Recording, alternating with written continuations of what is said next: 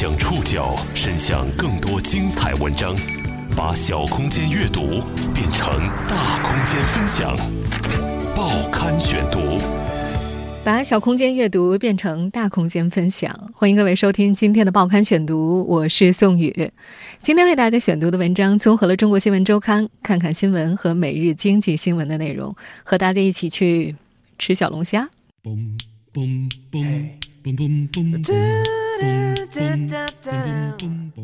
炎炎夏夜，无心睡眠，约三五好友一块夜宵吧。吃什么呢？小龙虾挺合适的。不知从何时起，小龙虾成了纵横大江南北的国民美食。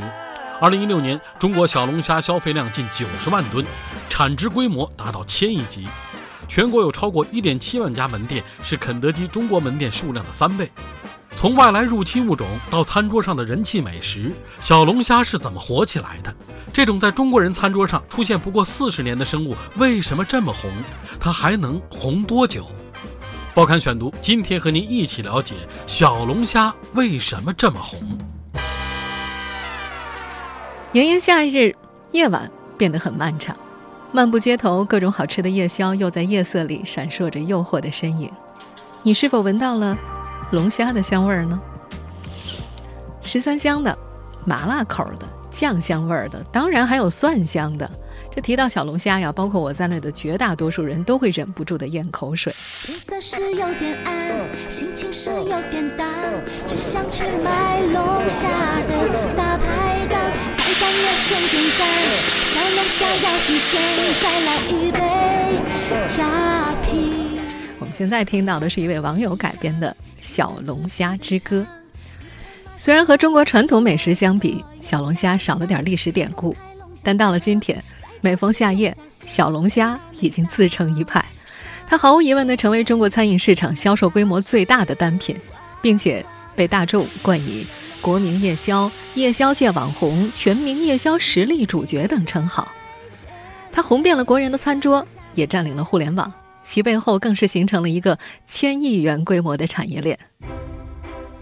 受农业部渔业渔政管理局委托，全国水产技术推广总站、中国水产协会联合发布了《中国小龙虾产业发展报告（二零一七）》，其中提到呢，二零零七年的时候，小龙虾在全国的养殖产量还只有二十六点五五万吨，而将近十年过去，二零一六年已经增至八十五点二三万吨。经济总产值达到一千四百六十六点一零亿元，全产业链的从业人员接近五百万人。小龙虾的主产区是在长江中下游，湖北、安徽、江苏、湖南、江西五个主产省的产量占全国百分之九十五左右。这些地方河网密布，农业以种水稻为主，但是因为近两年小龙虾的火爆，这个传统在很多地方发生了变化。目前龙虾养殖规模最大的城市是湖北潜江。我们之前提到的那份小龙虾产业发展报告，就是湖北省潜江市在今年的六月九号发布的。从二零零一年开始，潜江当地的农民就改变了捕捉野生小龙虾的方法，开始使用虾稻连作的模式来养殖小龙虾，也就是在稻田里养龙虾。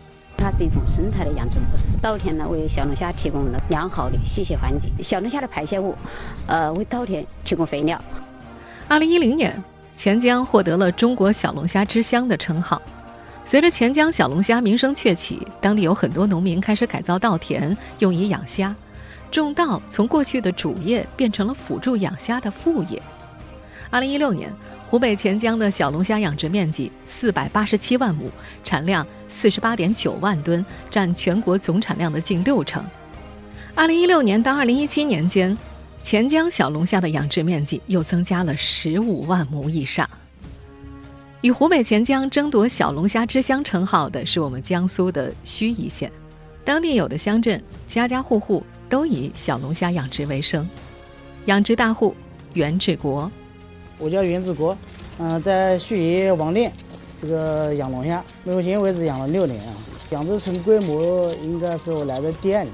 今年六月十三号，在盱眙国际龙虾节举办的活动当中，近四万名宾客参加了万人龙虾宴，一顿就吃掉了五十吨小龙虾。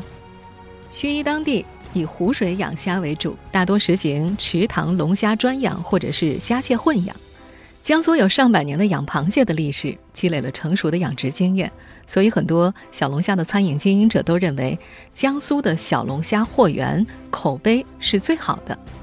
目前呢，盱眙当地也开始推广虾稻共作的模式，除了农户散养之外，当地还成立了很多虾稻共作农场、合作社、养殖基地，以提升养殖规模。在盱眙这一块，都是稻田养的，或者是湖泊里头养的，基本上可以没有重金属。以及农药残留，它是根本不会有的。小龙虾怎么就变成了纵横大江南北的国民美食了呢？我们是什么时候开始吃小龙虾的？今天我们要和几位小龙虾的爱好者一块儿吃龙虾去。报刊选读继续播出：小龙虾为什么这么红？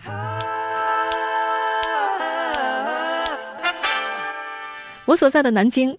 是个有着很浓厚小龙虾情节的城市。别的不说吧，毕竟咱们江苏是国内小龙虾作为食物最早的引入地。早在上世纪六十年代，小龙虾就被端上南京人的餐桌了。我们要认识第一位龙虾爱好者，就来自南京，他叫做陈浩。陈浩在大学的时候被叫做“小龙虾杀手”，这源于他和一位女生打破了一项记录，一顿吃了十斤虾。假如他们吃的是每只一两的大虾。推断一下，两人当时应该吃掉了一百只小龙虾。你可以想象一下，那壳堆起来得有多大一堆。现在十多年过去了，陈浩对于小龙虾的热情依然不减当年。在盛夏的南京，每当朋友聚会的时候，他还是会选择吃小龙虾，保持着平均一周吃一次的频率。全世界的淡水龙虾有二十六个属，五百四十多种。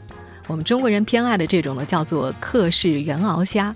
它生长在水草茂盛的小溪、河流里，或者是稻田中、沟渠中。这种外来入侵生物走上中国人的餐桌呀，不足四十年历史。江苏盱眙的龙虾养殖户袁师傅说，早年在盱眙，龙虾曾经泛滥成灾，而我们中国人解决外来入侵生物的方式堪称简单粗暴又直接，那就是吃了它。那时候稻田里的虾多多到一定程度成灾。小时候我们因为这个条件有限嘛，所以造虾子相当费油，所以就帮给挤虾仁，然后炒鸡蛋。当时在省会南京，小龙虾同样是食物匮乏年代改善生活的调剂品。陈浩出生在一九七八年，捕捞小龙虾是他儿时的记忆。那会儿他和三五个小伙伴蹲在村子附近的池塘边，用蚯蚓、青蛙做饵，铁丝或者是竹竿做支架。一早上可以抓到十来斤小龙虾呢，带回家让母亲做一盘红烧小龙虾。但是在他的印象里，除了江苏一带，其他地方好像很少有人吃小龙虾。据说呢，是因为嫌它不干净。而到了现在，情况完全不同了。陈浩去全国各地旅行，发现到哪儿都有小龙虾餐馆。最近去美食之都广州出差，他也被当地人带去吃了顿广东风味的小龙虾。最近两年，即便你算不上美食家吧，只要刷个朋友圈、爱网购、看微博，一定都会注意到小龙虾的存在。有些电商购物节纷纷推广口味多样的熟制小龙虾，还有网上博主发视频教你怎么三分钟自学做麻辣小龙虾。一打开一些外卖手机软件呢，就会弹出小龙虾专场。就连美国的必胜客餐厅也在中国市场推出了麻辣小龙虾口的披萨。虽然小龙虾已经成为国民美食，可时至今日，仍然有人疑惑：小龙虾吃起来麻烦，看起来不干净，肉少不管饱，味道全靠调味料，凭什么这两年越来越火呢？报刊选读继续播出：小龙虾为什么这么红？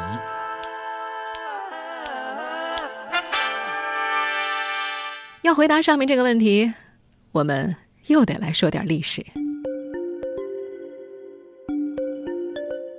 在小龙虾的主产区长江中下游平原一带，它一直都有着很大的市场。陈浩记得，上世纪九十年代后期，南京街头呢就已经有很多的小龙虾馆子了。夏天卖虾，冬天翻台做火锅或者做其他的，主要是以红烧呀、酱骨啊、十三香的小龙虾为主。从那以后呢，小龙虾就逐渐变成了农副产品，他家附近的小池塘也就很少能够捉到小龙虾了。美食记者小宽在十年前去过武汉，当地以烤虾球和蒸虾最有名。当时他被当地的全民小吃小龙虾的热情给震撼了。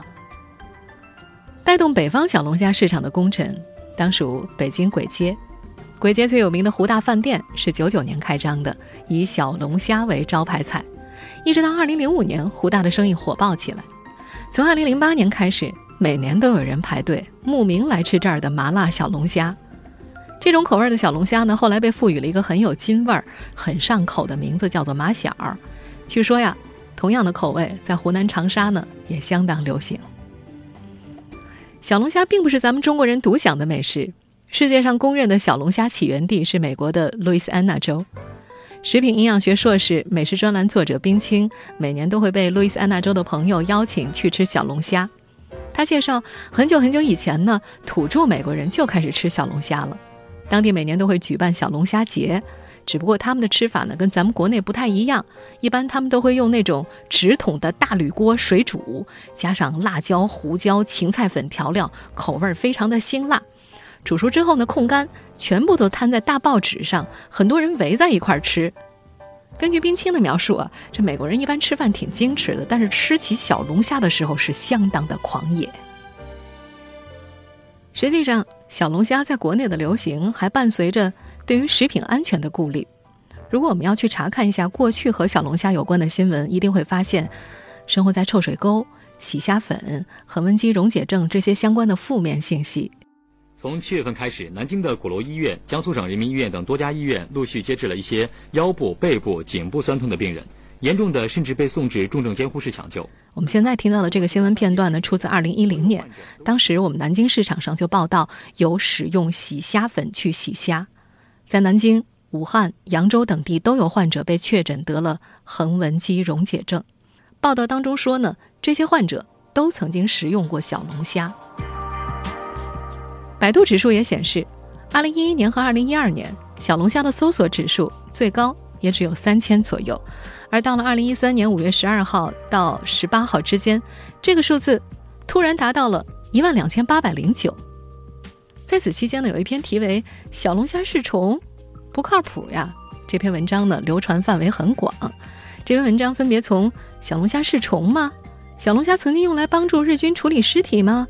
餐馆小龙虾大多来自河沟吗？小龙虾的体内重金属超标吗？”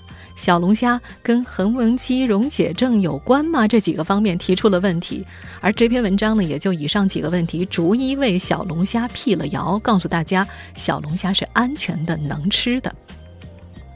从二零一三年开始，小龙虾的搜索指数呈逐年上升趋势，今年五月二十八号到六月二十三号达到了最高值一万八千六百七十八。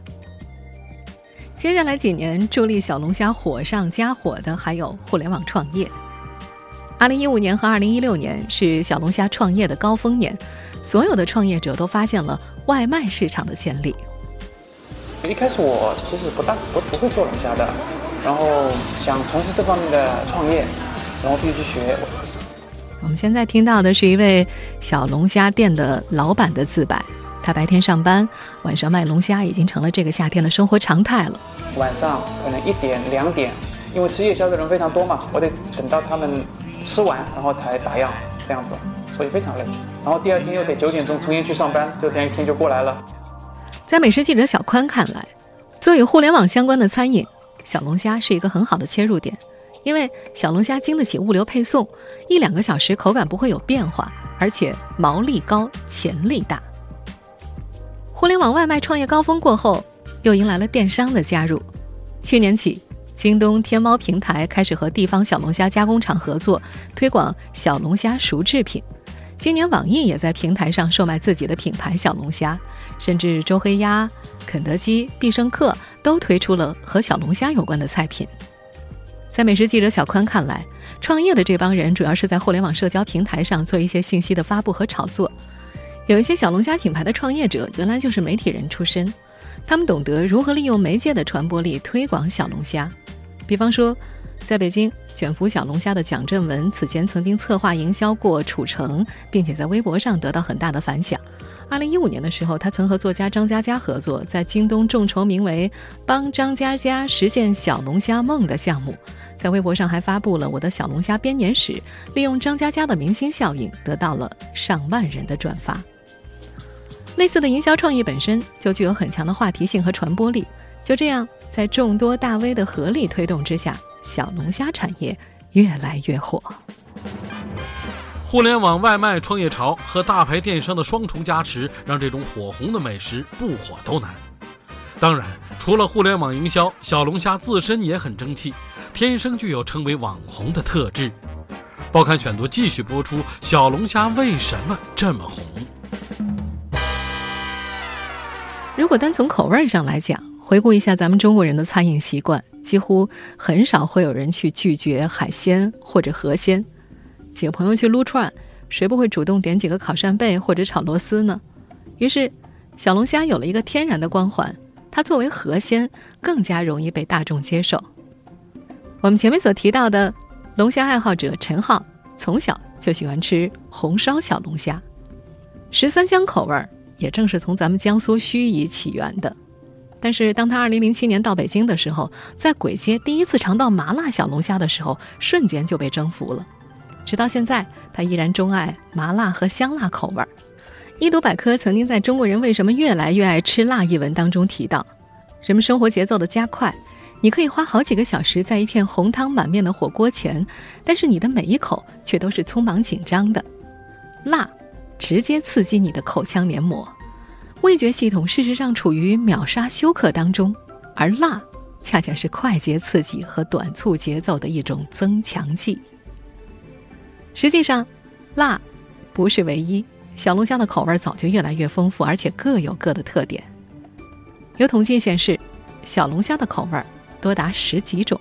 如今，食客随便翻开菜单。或者是打开外卖平台，至少也会有麻辣、蒜香、十三香、清水、香辣等几种口味选择，甚至还会看到更多的意想不到的口味，什么梅干菜味儿啦、冬阴功味儿啦、芝士年糕味儿啦、花雕味儿啦、泡椒味儿啊、芥末味儿小龙虾等等等等。当然，要说这么多种口味的小龙虾当中呢，十三香是最受欢迎的，其次是蒜蓉和麻辣。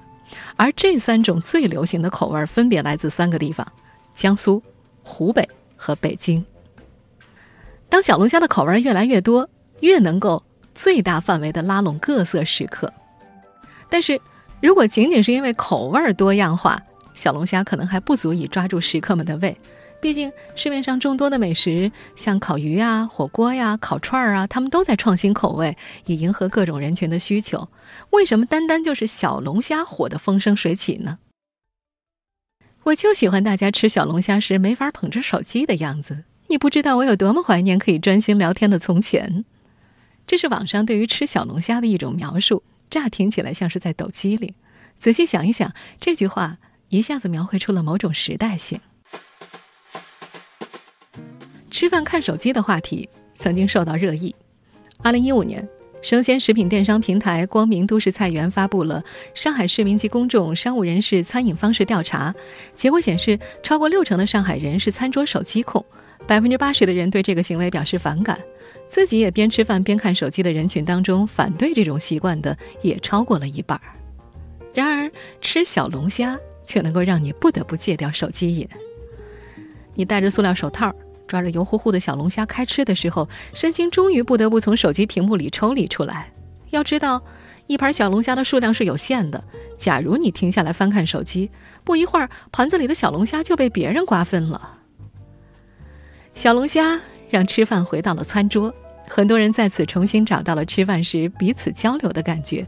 这也就是为什么吃小龙虾会让人很开心的原因。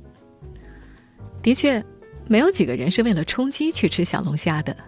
当这个学名叫做克氏原螯虾的张牙舞爪的甲壳类动物被端上餐桌的时候，它鲜红的颜色激起人们的不仅仅是食欲，而是共同行动起来的亲密感，一起操作的默契感。另一方面，小龙虾在餐桌上是按只摆放和取用的，这就形成了天然的分餐制。虽然剥虾的过程很繁琐，但是各行其事的吃法。毕竟，在中餐中成为一种难得的卫生饮食的方法。也有人从食品营养学的角度罗列出小龙虾的诸多好处，比方说高蛋白、低脂肪，含有多种营养，这恰好迎合了中产阶级的生活追求，天然扫除了人们心中对于吃的负罪感。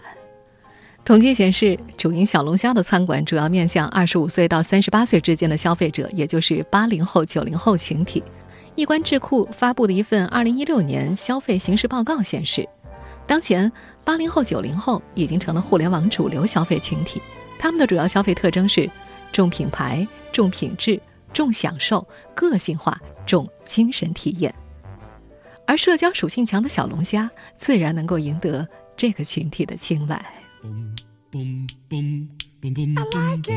过去这些年，小龙虾产业就这样被全国上下的吃货们共同捧成了千亿元的市场。与此同时，市井美食的价格却越来越不市井了。更为要命的，今年小龙虾似乎要断供了。小龙虾还能火多久？报刊选读继续播出：小龙虾为什么这么红？小龙虾最早生长在田间地头，作为食材，它是从街边大排档被请上餐桌的。经过十几年的市场培育，它和夏天、宵夜、啤酒、聚会这些场景联系得越来越紧密。小龙虾的出身和履历，使得它就算是登堂入室，也摆脱不了浓厚的市井气。但是这两年，小龙虾不断攀升的价格，似乎让它变得越来越脱离大众了。一项统计显示，吃小龙虾的人均消费是八十四块。如今在北京簋街，一只小龙虾最低也要卖到五块钱，而十几年前最贵的也才两块五。有人戏称，这小龙虾的涨价速度已经快赶上北京的房价了。一方面，小龙虾产业被捧成了千亿元的市场；而另一方面，小龙虾的价位提升也让它脱掉了市民化的饮食气质。更让广大吃货揪心的消息是，今年小龙虾可能要断供了，广大吃货面临无虾可吃的局面。最近有一则小龙虾正在遭受五年来最严重断供的消息，让吃货们很是揪心。中国水产养殖网的数据反映了小龙虾价格的上涨。以小龙虾的主要产地之一湖北潜江为例，七到九钱的红壳龙虾，六月十号批发价每斤二十一块，一个月之后。七月十号已经飙升到了每斤三十块，涨幅接近百分之五十。中国水产养殖网还表示，由于部分地方缺货严重，很多市场的老板已经没法报价了，因为价格太高了。湖北省水产技术推广总站的站长马达文认为，小龙虾产业在未来五到十年都将是朝阳产业。目前小龙虾火热的局面主要是供需关系造成的。小龙虾千亿级的市场规模，引得资本大军蜂拥而入。但是，也有市场声音认为，这块市场或者就像小龙虾自身一样，闻起来香，吃起来难。我们在一开始的时候也讲到了小龙虾的主要产地湖北潜江的小龙虾养殖户的增长速度。二零一四年，该市有二十多万亩稻田养虾，去年已经达到了六十多万亩，一年是以十多万亩的进度在增加。潜江市水产局副局长张远华说：“养殖面积扩大的太迅速了，发展的太快了，应该理性看待这个问题。”潜江市华山水产食品有限公司办公室主任刘石璇也承认，现在价格虚高，小龙虾面临重新洗牌的局面。从养殖到餐饮，价格都需要降下来。太高的话，对产业来说不是一件好事，因为最终还是消费者买单。一旦有一天没有人消费了，这个产业。就完了。他还指出，目前的小龙虾产业标准依然不清晰，比方说养殖的标准、饲料的规范、企业的加工标准。除了出口企业，大部分企业的加工标准都是非常随意的，没有食品安全检测体系。因为这个产业这几年才火了起来。在餐饮环节，一些从业者也确信，在未来的一两年，小龙虾行业一定会有一次优胜劣汰的洗牌。事实上，美食记者小宽已经注意到，餐饮业的洗牌已经开始了。他和餐饮业的人一起调研发现，2015年和2016年是小龙虾创业的高峰年，但是今年的氛围已经明显变淡，创业项目已经不多了。他举了个更加直观的例子：作为北京餐饮风潮策源地的簋街，今年主打小龙虾的店面数量跟前两年相比有所下降。原因是房租和小龙虾的进货成本越来越高，使得一盘小龙虾的价格并不便宜。你想想啊，几个人聚餐，动不动就花上几百甚至上千的，这个价格不是鬼街的消费者能够轻松接受的。你喜欢吃小龙虾吗？你觉得小龙虾还能够火多久呢？每个吃货的心里，恐怕都各自有答案吧。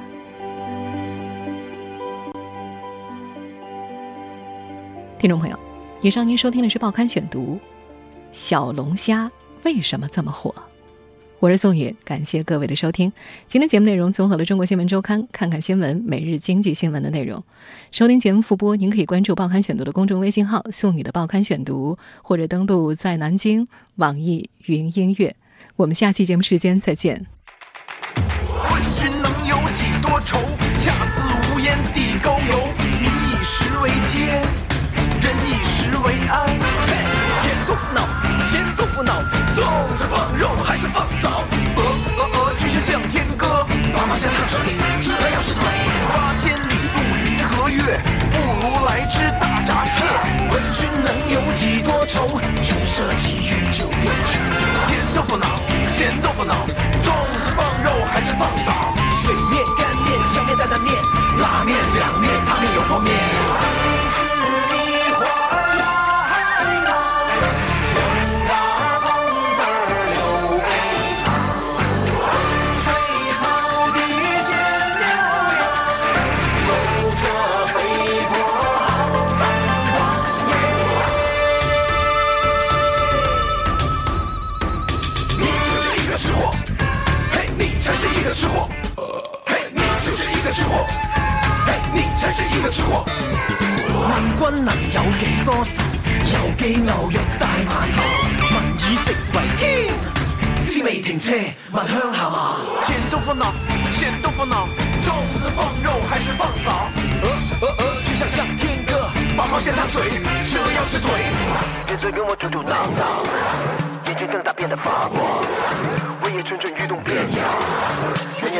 全场，最不可耐的分享，俗不可耐的拥有，管他什么心灵的鸡汤，不鼓掌两次断场。